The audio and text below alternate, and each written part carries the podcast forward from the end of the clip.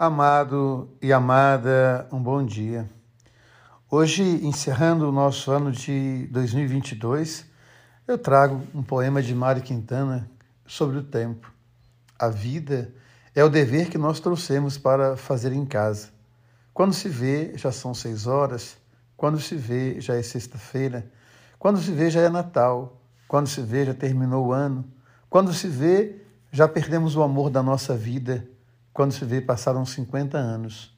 Agora é tarde demais para ser reprovado. Se me fosse dado um dia outra oportunidade, eu nem olharia o relógio.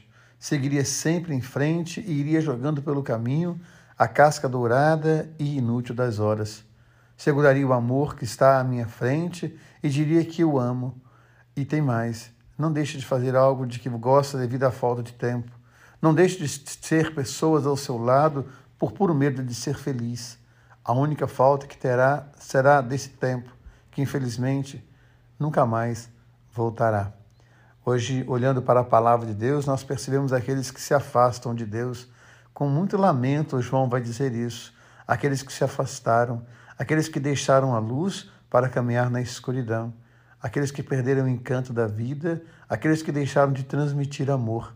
Lembrando que João vai dizer que Deus é amor e quem ama conhece a Deus. Quando nos afastamos de Deus, nós nos afastamos do amor, nós nos afastamos da luz.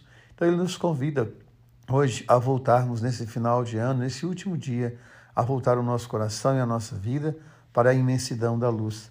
E o Evangelho, esse prólogo de João, que é um texto assim bastante difícil de uma leitura, mas ele traz para nós algo muito importante. Primeiro, a intimidade do Verbo com o Pai a intimidade do filho com o Pai. Jesus vai dizer isso numa pergunta de Filipe: Mostra-nos o Pai. Jesus vai dizer: Filipe, há quanto tempo estou convosco e ainda não me conhece? Como me pergunta: Mostra-nos o Pai.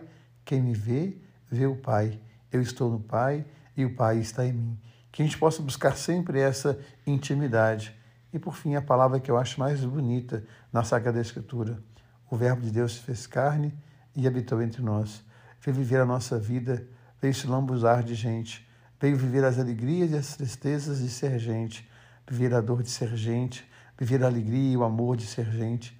Que nós vamos então aproveitar o nosso tempo para iluminar, aproveitar o nosso tempo para deixar que o amor de Deus passe através de nós. Deus ama você, Deus ama em você.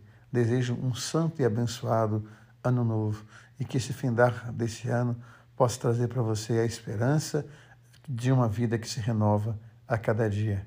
Deus ama você, Deus ama em você. Amém.